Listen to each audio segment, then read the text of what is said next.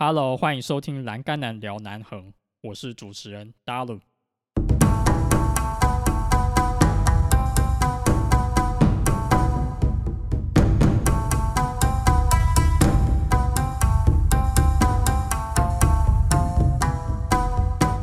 Hello，欢迎你收听今天的节目。现在呢是七月十三号的晚间八点啊。如果呢你也是一个喜欢运动赛事的球迷的话呢，应该会知道十天后有一场盛事即将登场，就在离我们三个小时东方的 Tokyo Olympics 即将在东京呢新国立竞技场呢要来和大家相见。没错啊，这个东京奥运可以说是命运多舛啊。自从一年前新冠肺炎疫情呢肆虐全球，不得不停办，终于呢在这疫情的笼罩下呢，要来和大家相见。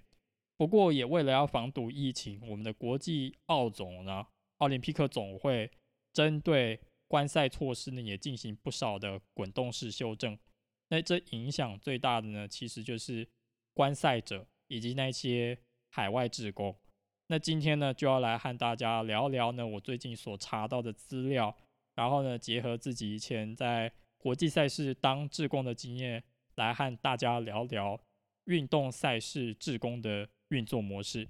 然后今天没有 cover story time 哦，因为这张照片呢，是我从 Shutterstock 版权图库呢抓下来的，主题就大概在讲 Tokyo 二零二零，所以这边就简单带过。好啦，那我有帮大家整理。就是因应新冠肺炎的疫情，国际奥总对于观赛者还有志工的采取的措施，在六月二号这一天呢，我们发现八万个志工里面呢，有一万个退出参与东京奥运志工的行列，相当于有八分之一的人力呢，就要就这样子流失了啊。主要是因为卫生专家对于新冠肺炎的疫情还是有疑虑。在六月二十一号这一天呢，我们的 International Olympic Committee 就是我们的国际奥总呢，宣布百分之五十的日本本国籍观众呢可以进场，但是完全禁止海外观众，就是怕疫情又在扩散之类的。那在这一天呢，有百分之六点五的疫苗完全接种率，意思是说有百分之六点五的人打了两剂疫苗，可是就只有。百分之十六点五的日本国民呢打一剂疫苗，但是现在还是比台湾还多了。而且呢，他还有一个弹书，就是不能欢呼，这个我非常可以理解。那在东京巨蛋呢 （Tokyo Dome） 里面呢，我曾经在那个二零一三年看台湾对日本的那一场超经典的世界棒球经典赛，我已经见识到，其实日本人的欢呼呢。跟台湾比丝毫不逊色。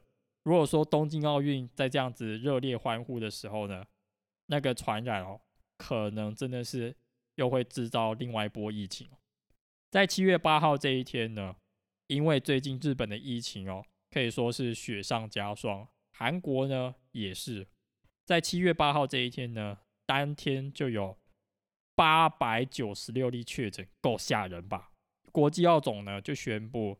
东京都会区的场馆，尤其是因应东京奥运加盖的新国立竞技场呢，禁止观赛。不过，如果像是工程啦、福岛啦、其他的偏远地区，他们可以容纳百分之五十的观赛者，但是最多五万人。那帕运呢，就是接着奥运来举办的，就是给身心障碍者的奥林匹克运动会。也会参考这一次东京奥运的做法呢进行评估。我相信也有一些人想要听到买票的观赛者的心声吧。DW 呢就采访一位民众，他说：“我花了八万日币，相当于台湾二十二 K 哦，买了一张票，结果你们现在跟我说要退费，就因为疫情。所以呢，虽然大部分声浪呢是不赞成在这种。”疫情的情况下呢，坚持办奥运，却还是有像他这样子的运动赛事狂热球迷呢，还是觉得很可惜哦。那其实东京呢，如果说你是一个历史通的话呢，应该也知道这不是东京第一次办奥运哦。一九六四年对于日本来说是一个大年，那时候新干线刚完工，然后呢，也是东京呢第一次办奥运。如果呢，你那时候没有生活在这个星球上呢，不管你是不是运动球迷，如果今天二零二零年哦，二零二一年能够有机会亲临奥运这种主办国的感觉的话，多多少少也会觉得说啊，现在东京奥运在举行了。我们是不是应该也去看一下？既然我们是日本人，对不对？那这个感觉呢，是我在四大运运动会的时候感觉到，身边就很多人不是运动迷，但是未来捧个场哈。那我相信日本人呢，应该也会捧个场。如果说疫情缓解的话，参赛者、观赛者能够进去场馆的话，也有很多原本不喜欢运动的人会。至少看一场比赛，就为了皮乓节，跨节 N 岛诶，跨节水龙马后，波黑黑马后嘛，对不？我相信会有很多人抱持着这种心情去看球。不过呢，更可惜的呢，是那一些为了充实海外经验的海外职工，包含我在内。不过呢，我比这些真正入选的人好了一些，因为呢，其实我想要来跟大家分享。我自己当时在二零一九年申请冬奥职工的整个过程，有了二零一七年四大运的经验以后呢，我就嗅到二零二零年东京奥运会是一个大好机会。那果然不出我所料呢，二零一八年、二零一九年那时候就有在开缺，我就把我二零一七年的经验就巴拉巴拉巴拉写上去了。填的志愿呢，我记得我第一个好像是填 technology staff，就想要说啊。我可不可以在那个啊技术台呢操控二十四秒进攻时间？然后接下来呢，我可能是当个医护职工，因为医护职工嘛，就是要么最闲，要么最紧急，开玩笑的。然后呢，好像还有当 press conference staff，就是那个媒体记者会的志工，可以看到可能什么路透社啊、法新社啊。还有中央社，搞不好会遇到同乡也说不定哦。还有就是接待职工，接待职工我也很爱，我可能是每个职位都太爱了，所以他们说我们没有办法搞清楚你的志向，所以呢没有适合你的职缺。谢谢你的报名，欢迎下次再来。可能二零二四年的洛杉矶奥运，哎，巴黎奥运，哎，二零二四好像是巴黎，巴黎奥运呢，我可能呢。会再试一次，所以我不灰心。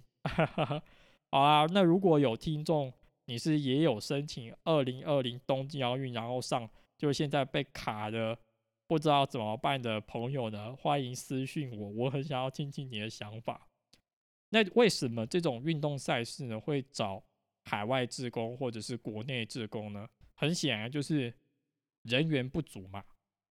我曾经在当四大运志工的时候，就有看到很多志工翘班，不管他是从哪边来的，所以呢，多招就是多有保障。我们那时候呢，其实虽然都跟你说满了满了，其实到最后会有很多人可以来递补，因为有些人可能会因为各种理由呢缺席，比如说啊，我睡过头了啊，我脚痛，可能他还有更重要的急事要忙。至少我在四大运看到的是这样子哦。那如同我刚刚所说的，运动赛事呢，它的需求非常庞大，种类非常多，涵盖接待、涵盖呃选手村，还有医护、竞赛、科技。那不一定说你要成为这方面的专才呢，你才能当职工。很可能就是只要负责很简单的琐事，你就可以当那个志工的佼佼者。不管是哪一种级别的运动，我相信工作内容就是蛮类似的。像我做过竞赛志工，我在这边跟大家讲哦，我有帮我们的台湾最速男杨俊汉先生呢检录过。在二零一七年他拿四大运金牌的时候呢，可是我帮他检录的哦。我每次看到杨俊汉先生出现在电视机面前，我都特别兴奋，然后我也很跟大家骄傲的讲，这就是我来这种。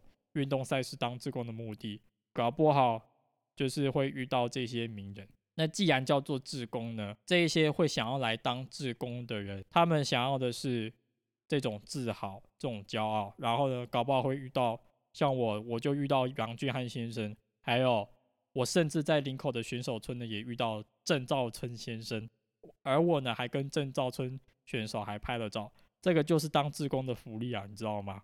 虽然那时候是禁止的，哦，但是我们都是在呃下班的时候才做这些合法的行为。那国际奥总一旦发现就是有一些志工在上班的时间呢跟选手拍照的话，他们也会一律禁止。所以我们都是在下班的时候做这些事情。那杨俊汉选手那个部分呢，就是我们竞赛志工工作的内容，就刚好进入到杨俊汉啊，真的不胡烂。那像竞赛志工以外呢，像接待志工，你很可能会遇到，比如说呃匈牙利的官方代表团，那你可能很需要流利的英文，或者是懂一点啊匈牙利语，然后呢去接待他，可能帮他们照顾好这些饭店，还有早餐打理三餐，然后接下来排帮他们排行程，就有点像行政助理的味道。还有呢，就是媒体的志工，媒体呢可能就说。啊，帮他们架好麦克风。那这时候呢，你很有可能就可以看到什么路透社啊、集英社。哎，集英社啊，不，集英社好宅啊。集英社没有没有没有，路透社啊，然后法新社啊、美联社啊，甚至台湾的中央社，可以在他乡遇故知也说不定啊，对不对？那这一些志工默默的努力呢，搞不好会吸引这一些。记者的啊看见之类的啊，对不对？那当时四大运自工的时期呢，自工的新闻也往往是媒体的焦点。比如说选手证，选手证呢是每一个参赛选手必备的证件，没有的话就是失去资格。那虽然当时新闻媒体没有报我，我当时有负责帮斯里兰卡的官方代表团呢找一位选手选手证。那我在跟我们这一组的团员团结合作之下，终于把他的选手证在暖身区呢找出来。那最后呢，那一位斯里兰卡的官方教练就送我斯里兰卡徽章。这个真的是当志工最棒的礼物，就是充实自己，让自己觉得自己很有用。钱往往不是这些想要当海外职工的人的重点。那他们会把重点放在哪边呢？一吸取海外的不同文化，二借由这个经历呢出国游历。如果呢我今天能够在没有疫情，然后顺利选上东京奥运的话，我会怎么做？就是呢我可能先在这两个礼拜呢当好当满东京奥运的志工，可能在这个途中呢我会遇见的啊我的旅伴，他可能来自日本，他可能来自波罗的海三小国。我也不知道，我们就可以有朋友，然后结伴去呃日本观光也说不定。除了钱以外的东西，是这些愿意从海外当志工人希冀的跨文化视野，然后服务别人的精神。那如果以工作角度来看呢？为什么会有这些海外职工呢？在欧美，志工经验往往都是写在最后，但是。他呢占了某一定程度的角色，因为老板会看你说，哦，你这个人很有服务精神，所以呢，你有这些很多的自贡经验，搞不好会有加分的作用啊。东京奥运到现在，其实对志工还有观赛者来说，这样子的隔离呢是蛮可惜的哦。在这边呢，就希望东京奥运。能够举行的非常顺利，然后呢，希望我们台湾的选手呢都能够有好成绩，尤其是杨俊汉先生和郑兆春先生。在节目的最后呢，我有几件事想要来跟大家说。在上一集三十八集刚发布的时候呢，我有问大家，哎，在警戒前的最后一次旅游你去哪呢？大家反应蛮踊跃的，有人说阿里山，有人说宜兰，有人说九份北投。然后还有呢，绿岛，这是让我最印象深刻的。在二零一五年的八月中呢，有英仙座流星雨。那这个流星雨呢，蛮固定的哦，就大概就在八月中左右。那我们刚好就碰巧就遇到了哦。那我在两个小时里面呢，快要看了一百五十颗流星雨真的是太不容易了。天空的流星再配上绿岛灯塔的光，真的是有一种童话故事般的享受，此生都不会忘记的。我相信我有一天还会回到绿岛，去感受绿岛夏季的英仙座流星雨，太震撼了，太震撼了。节目录到这边呢，下一集就要迈入四十集了哦。我相信我的心情，家庭主妇、家庭主妇可以理解。就像你们在居家防疫炒菜呢，已经快要炒不出新把戏了。我也是，最近呢主题发想真的是长枯思竭，就像在挤牙膏一样，真的是再也挤不出新东西啦。所以我决定在四十集，在我们的现实动态来发布一个主题你来选的活动。如果说那个。票选的主题的哪个最高？我四十集就讲那个主题，大家就随时 follow 我的 Instagram 现实动态。那第三个呢是最重磅的消息，之前我偷偷暗示的线上 podcast 课程呢即将问世了。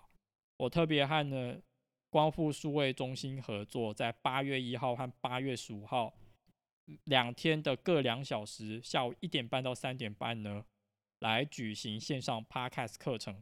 上课地点呢，就是你的电脑，所以呢不用出门，安心防疫，又可以学 Podcast。如果说你想要透过自己的 Podcast 来改变自己的工作模式，或者是你有什么想要分享，然后满怀满腔热血的主题，在想着如何透过 Podcast 来实现，或者是你有想要过要做 Podcast，但是不知道怎么找到自己的蓝海的话呢，这一堂。Podcast 注重于想法的课程呢，会是你很适合的选择哦。如果说你这两天有空的话呢，欢迎就报名这个课程，在你的电脑呢和我相见。如果说你有其他问题的话，也可以打到光复数位中心问承办人，或者是私信到我的 Instagram 或 email 都可以哦。那我也很期待呢。那一些有申请上东京奥运的志工却没有办法去的志工们，欢迎跟我分享你的心路历程。其他的内容呢，我很希望我都能够在 Podcast 的课程呢遇到我们的 Old Faces and New Faces 新面孔和熟面孔，或者是呢我们四十集见。记得大家踊跃投票哦，我这几天会来好好想想。还有什么样的主题是我能够讲的？觉得自己很腻的，但你们觉得新鲜的，我相信应该能够变出一盘好菜，因为有你们。好啦，那我们下次见，拜拜，See you on air。